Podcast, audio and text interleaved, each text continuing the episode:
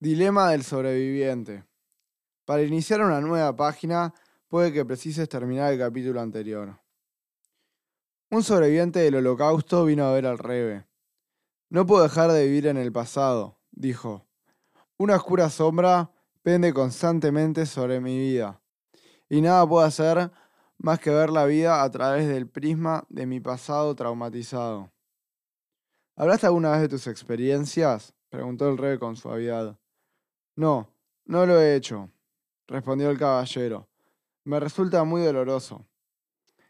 Entonces te sugiero que escribas tus memorias, aconsejó el rebe, y asegúrate de escribirlas tú mismo, no por medio de un escritor anónimo.